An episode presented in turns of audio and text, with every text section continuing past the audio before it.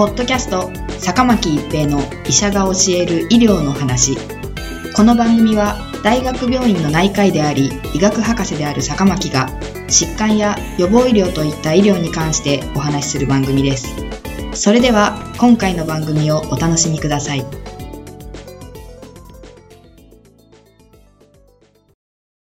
皆さんこんにちは、坂巻一平です。ポッドキャスト、坂巻一平の医者が教える医療の話。今回は医療費自己負担です。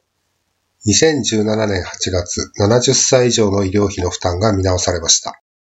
負担するのは現役世代、給付を受けるのは高齢者という構造では、日本の健康保険制度を維持するのが難しくなってきているからです。そこで負担、給付ともに全世代となる社会保障にするために、年金などの収入が一定額を超える70歳以上の高齢者の自己負担額がき上げられることになりました。その一つが健康保険の高額療養費の自己負担限度額です。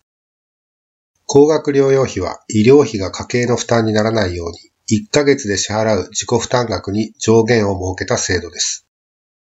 しかし今回の見直しで負担が増える人が出てきました。70歳以上の高額療養費は個人単位である通院のみと、世帯単位である通院と入院の両方の場合に分けられ、これまでも限度額は収入に応じて決められており、低所得者1、低所得者2、一般所得者、現役並み所得者に分類されていました。このうち一般所得者と現役並み所得者で負担増となりました。一般所得者は住民税が課税されている世帯で、年収が約370万円までの人であり、現役並み所得者は約370万円以上の人です。一般所得者の通院時の高額療養費の限度額は2017年8月からはこれまでの月1万2000円から1万4000円に、2018年8月からは月1万8000円に引き上げられます。これまで年収約370万円以上の現役並み所得者では月44,400円が限度額でしたが、2017年8月からは月57,600円に、2018年8月からは通院のみの計算はできなくなります。2018年8月からは通院と入院合わせて一本化され、年収約370万円から約770万円の方の限度額は87,430円。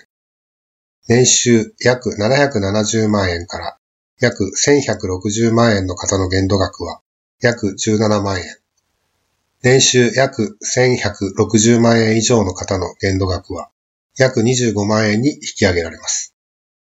年収が1160万円以上とはいえ、もしも通院で抗がん剤治療ということにでもなれば、月の自己負担が44,400円から約25万円となるのはかなりの負担増となるでしょう。